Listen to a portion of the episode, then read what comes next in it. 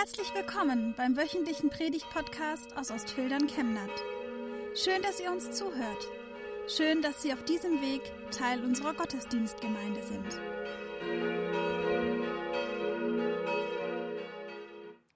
Liebe Gemeinde hier in der Kirche und auch Gemeinde virtuell im Livestream, manchmal sagt man so, ja, das ist eine fromme Gemeinde.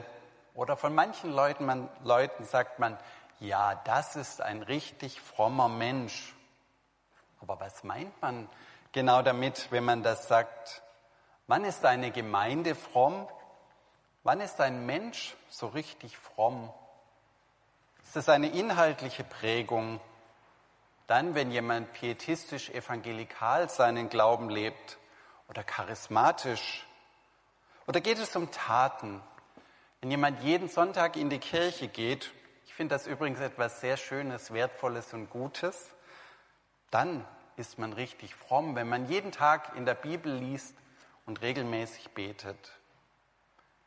Oder ist Frömmigkeit vielmehr eine Herzenseinstellung, ein bedingungsloses kindliches Gottvertrauen, das durch nichts erschüttert werden kann, das aber völlig freischwebend existiert, ohne Anbindung an irgendeinen Frömmigkeitsstil oder bestimmte Verrichtungen oder gut eintrainierte fromme Gewohnheiten.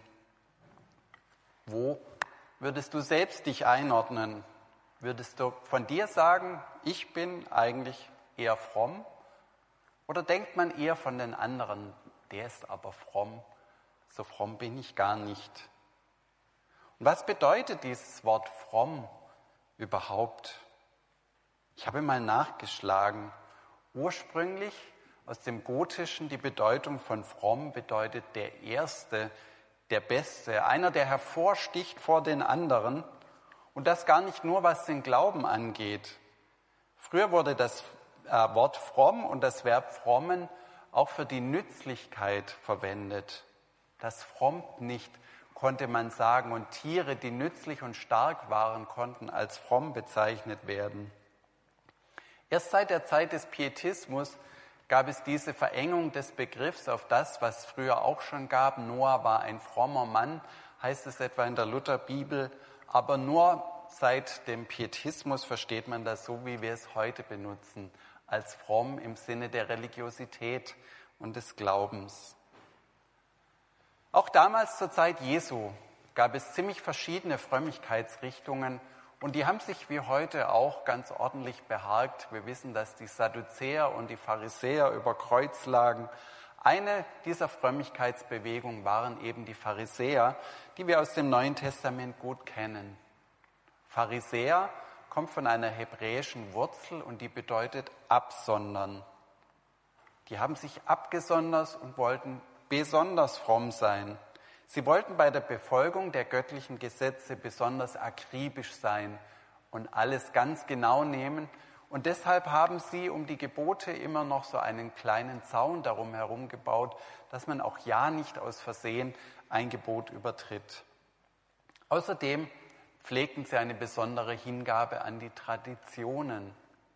Auch das denken ja manche, ich bin besonders fromm, wenn ich den Glauben so lebe, wie das im 19. Jahrhundert üblich war. Aber stimmt das? Jesus hat viel mit diesen Pharisäern diskutiert.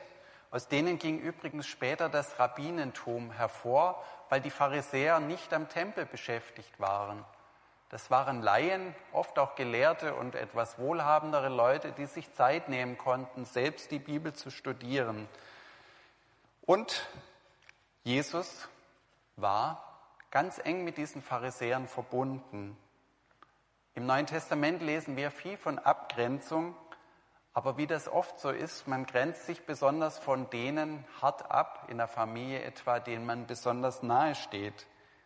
Man könnte sogar sagen, Jesus war ein Pharisäer, auch er mit einer besonderen Frömmigkeit, nicht dergleichen. Wir haben einen Abgrenzungstext von den Pharisäern schon als Schriftlesung gehört.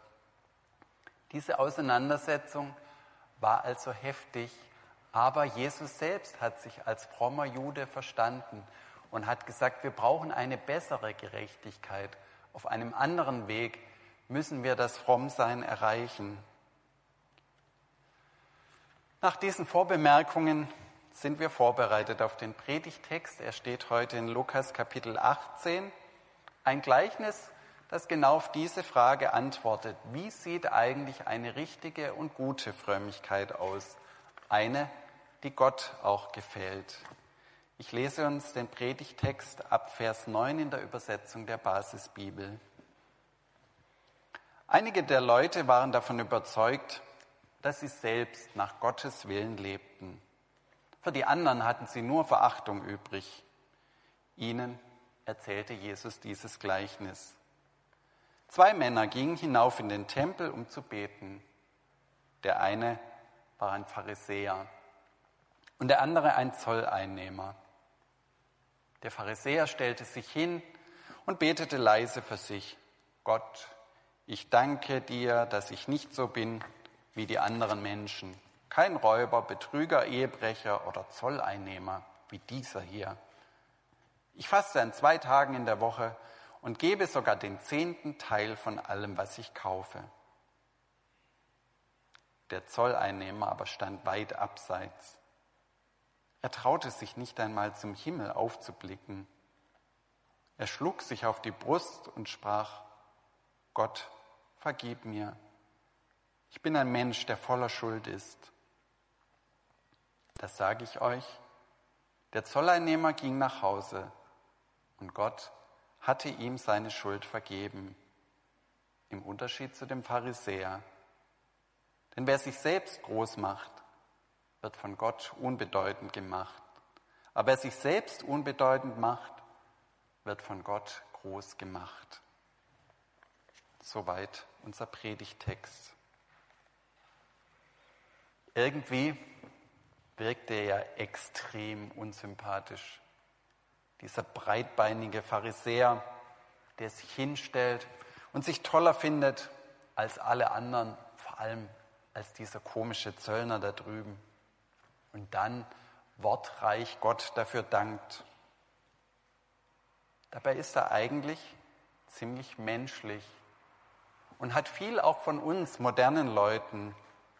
Denn zu einem gewissen Teil sind wir doch alle Selbstdarsteller. Wir wollen etwas gelten vor anderen. Wir wollen, dass unsere Fähigkeiten, dass unser Charakter im richtigen Licht erscheint vor den anderen. Wir pflegen aufwendig Online-Profile und posten Fotos in Social Media. Wir überprüfen unser Arbeitszeugnis genau, damit auch ja nichts Negatives über uns drinsteht.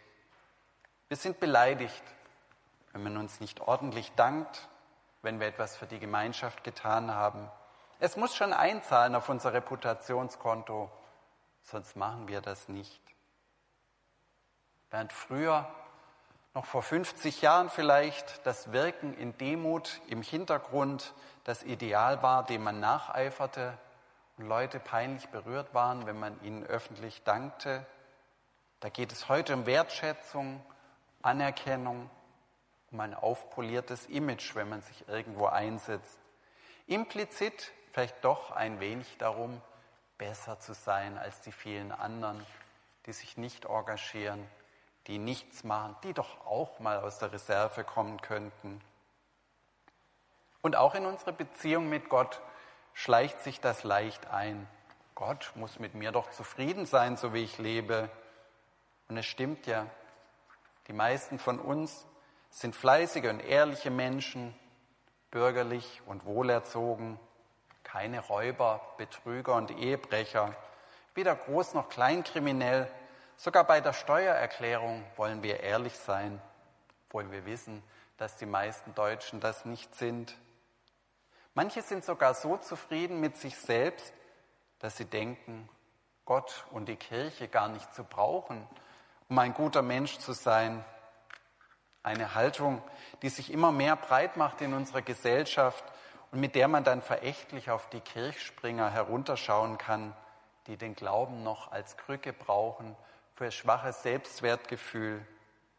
Nein, die Selbstzufriedenheit der modernen Selbstdarsteller braucht keinen Gott mehr, dem sie danken kann. Es reicht, auf andere herabzuschauen, die nicht so toll sind, wie ich es doch bin. Aber die Struktur ist im Grunde immer die gleiche. Ich mache mich groß, indem ich andere klein mache. Es ist letztlich egal, ob ich Gott dafür einspanne oder nicht. Wir Menschen vergleichen uns ständig mit anderen Menschen. Und das ist grundsätzlich auch völlig in Ordnung. Es hilft dabei, die menschliche Gemeinschaft am Laufen zu halten. Aber schwierig wird es dann, wenn es zur Abgrenzung von anderen führt, die wir dann für minderwertig halten. Und richtig schlimm ist es, wenn es mit ganzen Gruppen von Menschen passiert, die dann verfolgt und schlecht behandelt werden oder sogar vernichtet, wie es vor gar nicht so langer Zeit in Deutschland noch geschehen ist. Ein bisschen ist es mit dem sich selbst groß machen, indem man andere klein macht, wie mit einer Menge von Menschen, die alle in unruhiger See schwimmen nach einem Schiffbruch und sie kämpfen ums Überleben, eigentlich jeder für sich. Aber da gibt es ein paar, die versuchen sich oben und über Wasser zu halten, indem sie andere unters Wasser drücken, wo sie dann ertrinken. Steht uns als Menschen nicht allen das Wasser bis zum Hals und wir sollten schauen, wie wir gemeinsam durchkommen. Will Gott nicht, dass alle gerettet werden? Wer gibt uns also das Recht, so auf andere herabzuschauen und sie noch ein bisschen weiter nach unten zu drücken, als sie es eh schon sind? Noch eine kleine Beobachtung. Ich finde es spannend zu sehen, wie der Pharisäer betet. Er reiht einfach eine Kette von Dankesanliegen aneinander. Es gibt auch heute Leute, die beim Beten keine Bitten formulieren, sondern nur danken. Da werden manchmal sogar echte Gebetsanliegen als Dank formuliert. Danke Gott, dass du das und das tun wirst, als wüssten wir schon, wie Gott entscheiden will. Ja, es ist gut, Gott zu danken und oft vergessen wir das für all das, was er uns schenkt. Aber es ist auch ehrlich, die Dinge, die offen sind, als Bitte und als Klage vor Gott zu bringen, wo wir nicht weiter wissen, wo wir mit unserem Latein am Ende sind, so wie der Zöllner das tut. Zumindest nach diesem Gleichnis ist es nämlich nicht besonders fromm, beim Beten nur zu danken.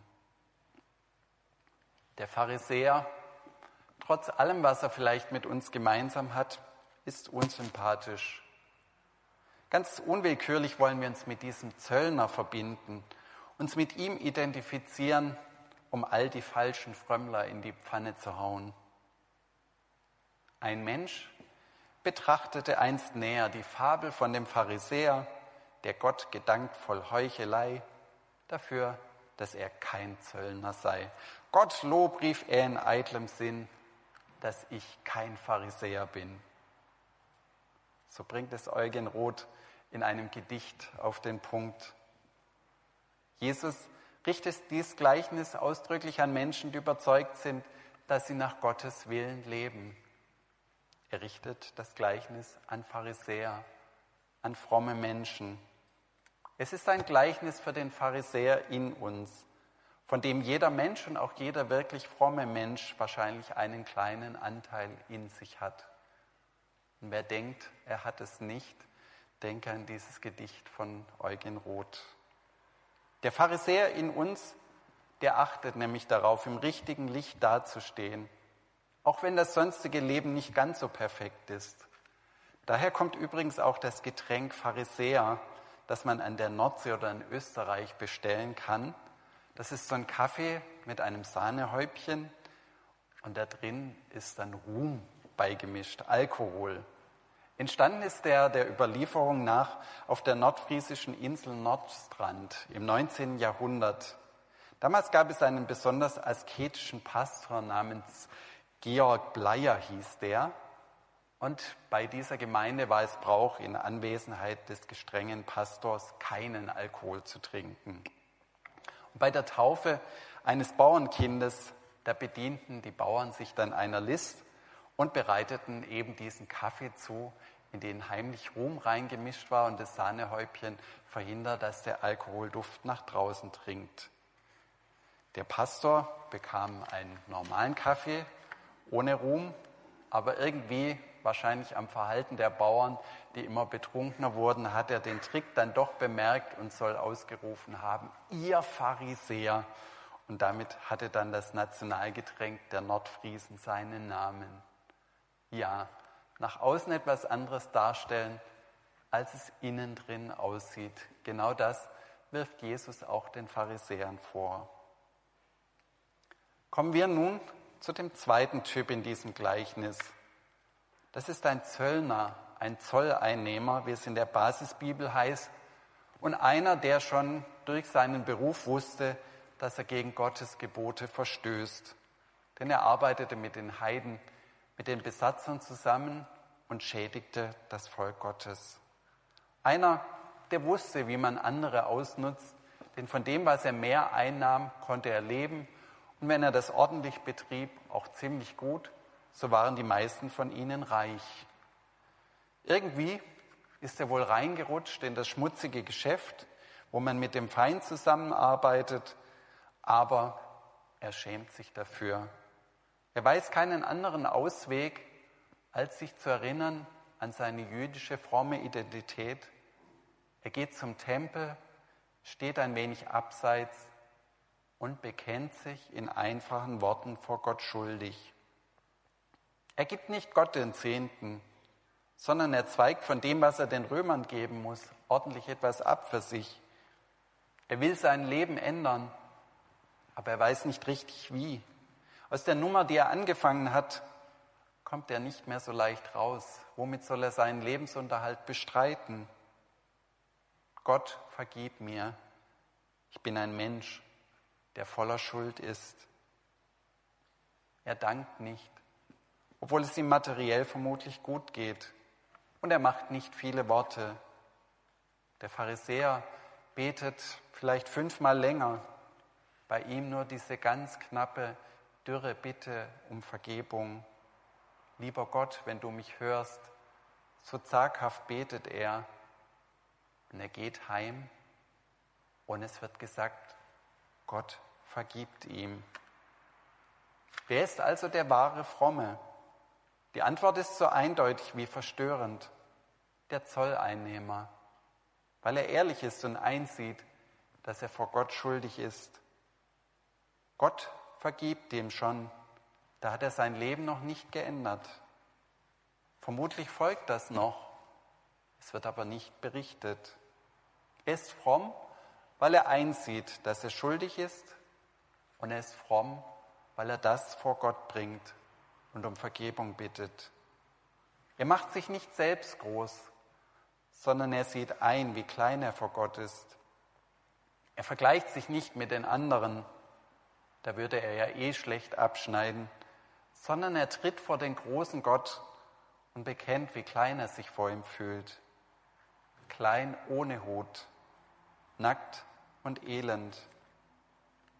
Er ist wie ein Apfel, der weiß, dass er innerlich von einem Wurm zerfressen ist, was man diesem Apfel auch äußerlich ansieht.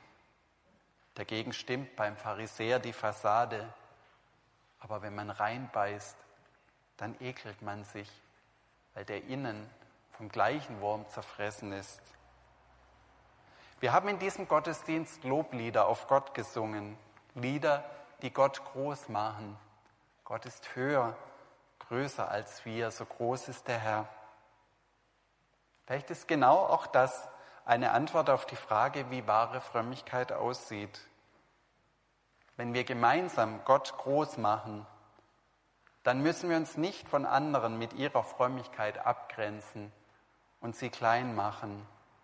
Wer Gott groß macht, kann die anderen einfach stehen lassen. Wer Gott groß macht, der sieht, wie klein er vor ihm ist, wie viel Schuld in ihm steckt. Wer Gott groß macht, der kann auch vor den anderen zugeben, dass er selbst schwach und fehlerhaft ist. Das Beruhigende ist, die Schuld muss uns nicht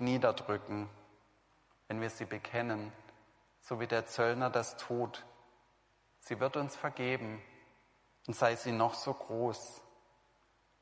Wenn wir aber unsere Sünden bekennen, so ist Gott treu und gerecht, dass er uns die Sünden vergibt und reinigt uns von aller Ungerechtigkeit. So steht es in 1. Johannes 1, Vers 9. Noch ein kurzer letzter Gedanke. Es geht in diesem Gleichnis auch ein wenig um das Verhältnis von Frömmigkeit und Tempel und damit indirekt auch um das, was die Kirche ist. Beides sind es ja Orte, wo die Frömmigkeit gepflegt wird und beide gehen dorthin, zu diesem eindrucksvollen Tempel von Jerusalem, der damals noch stand. Der Zöllner traut sich gar nicht so richtig dorthin, aber er weiß, dort wohnt Gottes Name, dort ist Gott in besonderer Weise gegenwärtig. Ein Kirchendistanzierter, könnte man sagen, ist das. Einer, der vielleicht die tagsüber geöffnete Kirche benutzt, um dort einsam ein Gebet zu sprechen, der aber nicht in den Gottesdienst geht. Einer, der sich vielleicht nur traut, den Livestream einzuschalten, um auch zu hören, was hier gesagt wird in der Kirche, aber der sich nie über diese Schwelle trauen würde, die für manche scheinbar sehr, sehr hoch ist. Er ist einer, der eine gewisse Distanz braucht und den es trotzdem dorthin zieht. Und dann geht der Zöllner von dieser Nähe zum Tempel nach Hause in seinen Alltag und Gott vergibt ihm seine Schuld. Wie gehen wir heute nach Hause von der Kirche? Selbstgerecht? wie der Pharisäer in uns, weil wir ja fromme Christen sind, die ihre Sonntagspflicht ernst nehmen, oder demütig und bescheiden, weil wir wissen, dass wir vor dem heiligen Gott nicht bestehen können, aber weil wir auch wissen, dass Gott uns rechtfertigt, dass er uns alle unsere Schuld vergibt, wenn wir sie vor ihm bekennen. Nehmen wir die Abschlussmahnung des Gleichnisses mit nach Hause. Wer sich selbst groß macht, der wird von Gott unbedeutend gemacht. Aber wer sich selbst unbedeutend und klein macht, der wird von Gott groß gemacht werden. Dann werden wir erleben, dass Gott gnädig ist. Amen.